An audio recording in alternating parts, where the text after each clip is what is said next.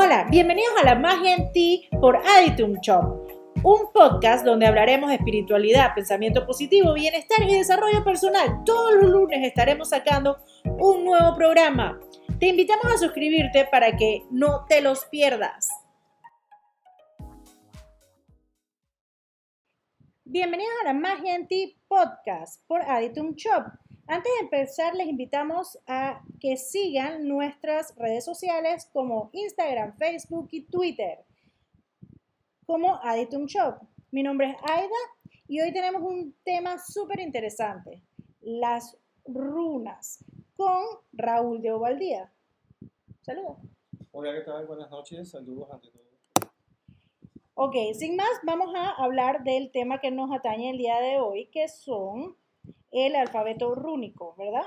Los alfabetos rúnicos son un grupo de alfabetos que comparten el uso de unos símbolos vinculados a las letras o llegando a ser letras en sí mismas llamadas runas de las lenguas germánicas, principalmente de Escandinavia e Islas Británicas. Eso es lo que dice Wikipedia. Pero entonces queremos saber qué son las runas. Bien, vamos a empezar un poquito a conversar sobre mitología nórdica. Las leyendas cuentan de que hubo un momento en que uno de los nueve reinos estaba el mundo asgardiano y estaba el mundo de Vanaheim. En ese mundo de Vanaheim estaban unos dioses, vamos a llamarle en este caso Freya y Frey. Y en este conflicto, en el mundo de los asgardianos y los, y los Anakin, deciden hacer un cruce de dioses. Entendamos de que en la mitología nórdica los dioses son muy humanos, tienen pasiones, y se vinculan mucho con los humanos y con la naturaleza. De tantas batallas, cuando hacen este cruce, Odín, que es el regente de Asgard, recibe una diosa que trae su propio universo y trae sus cosas, y es la diosa Freya. Odín, al verse amenazado, que no tenía un conocimiento, él decide entonces sumergirse en las aguas de Mimir. Se va, que Mimir era otro dios, Vanaheim, que entonces es obvio que es asimilado por decir y él decide sumergirse y buscar el conocimiento.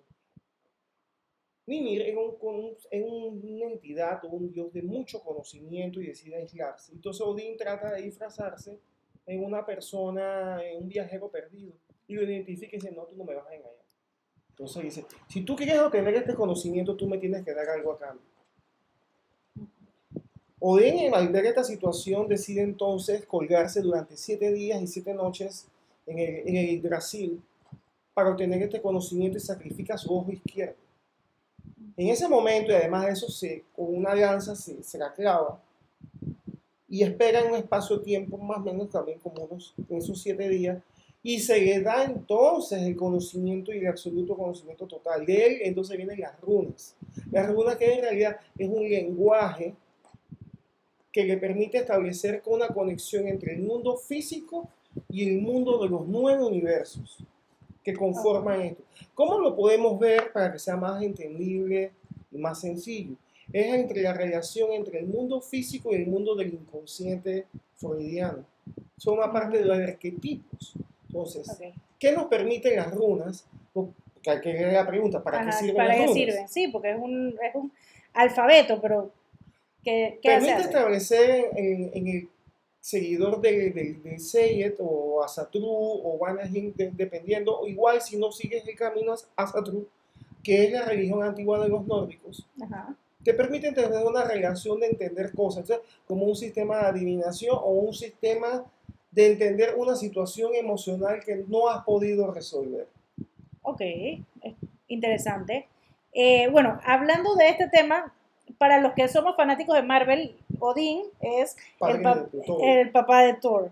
Entonces, ahí más o menos vamos, o sea, qué interesante porque no sabía, no, yo no sabía por qué Odín andaba con un ta- tapado el ojo porque me estás dando la historia. Eh, muy interesante lo de las runas. Entonces, se, se- es como método de adivinación como, como las tarjetas de tarot. Es muy similar, ¿sí? porque igual de las runas que hablamos nórdicas, obvio que los nombres de Odín van cambiando cuando llegas a las Germanias, Ajá, igual cuando llegas a- a- al mundo anglosajón, porque hay runas anglosajonas, y ajá. va cambiando entonces el nombre de él, pero siguen siendo la misma cantidad de runas. Ejemplo, vamos a hablar de Unatir, Hagalas. Ojo, Mm. que no podemos confundir el uso de las runas con, con el uso que le dieron los nazis en la Segunda Guerra Mundial al uso de las runas La- ¿Las utilizaron? en los uniformes de las SS. Ah, Ojo, sí. los uniformes de las SS comercial fueron hechos por Hugo Boss. Ok. Entonces, Ujú. pero la- el uso de esta simbología Ajá. es básicamente que los nazis buscaban el pasado teutónico o de una raza superior perdida en el tiempo de los arianos, pero que no tiene Ah. nada que ver con el tema mitológico ni con el tema simbólico espiritual. No podemos Ok. mezclar que una cosa va con la Con otra, la otra. Ok. porque sería falso, no Ok. tiene nada que ver. Ok. Muy interesante. Yo, yo la verdad es que no, sa- no sé mucho de las runas. He visto, he visto las imágenes, he visto las cosas, pero no sabía de qué, qué- de qué servían y cómo, cómo se podían utilizar. Y hoy en día se utilizan bastante. Mucha gente las utiliza para trabajo terapéutico, trabajo de investigación iniciático, eh, trabajo de autoconocimiento, porque ellas te permiten entender muchas cosas de estos nueve mundos, pero estos nueve mundos son internos desde el punto de vista de la psicología. Intentamos desde el punto de vista de la psicología el parte del subconsciente y el inconsciente, que Mm. muchas cosas son arquetipos de situaciones humanas que en estos panteones los humanos veían a los dioses estas circunstancias de celos, conspiraciones, envidia. Entonces, es lo mismo que sucede hoy día con los seres humanos, igual en la antigüedad. Entonces, a través de estas formas de adivinación, obtenían una manera de cómo entender su realidad y sus circunstancias. Más no necesariamente que te va a decir una certeza, es un consejo. Es un consejo. Igual que las, las cartas de tarot. Exacto. Ah, ok, perfecto. Ok. Eh, y, eh, y, ok, habían, habían diferentes, habían las germánicas, habían las, Las anglosajonas, las y anglosajonas después y, vienen la- las góticas. y las, las góticas, Góticas. ¿sí?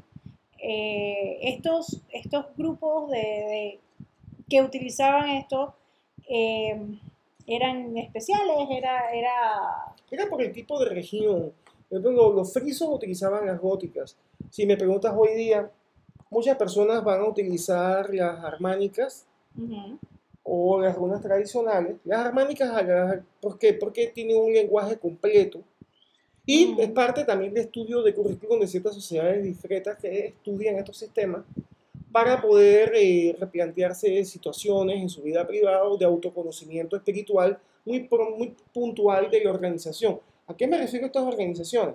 Que estudian esto, organizaciones que estudian witchcraft, organizaciones que practican asatru, organizaciones que practican eh, magia ceremonial, que son grupos pequeños y discretos que están en Europa y algunos en Latinoamérica y se dedican al estudio de esto para entender situaciones. Ya también hay caminos de iniciación propios de los nueve mundos, que ya podemos ver autores como Héctor Einstein, que habla de esto.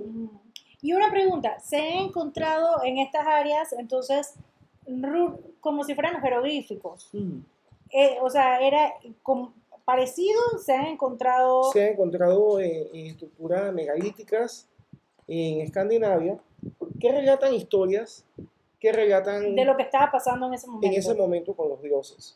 Y sobre todo los Ajá. conflictos entre los clanes y tribus que se, que se dividían toda la región escandinava entre Islandia, Finlandia, Noruega, Dinamarca. Pero es que no solo quedan ahí con las tribus vikingas. Recordemos que los vikingos llegaron a Inglaterra, Ajá, los vikingos muy probablemente llegaron a, y es un hecho cierto, llegaron a América. Entonces, ajá. ellos fueron donde se iban moviendo y llevaban su lenguaje, su acto propio, que ellos eran comerciantes, y llevaban con ellos esa carga espiritual de su simbología de comunicación.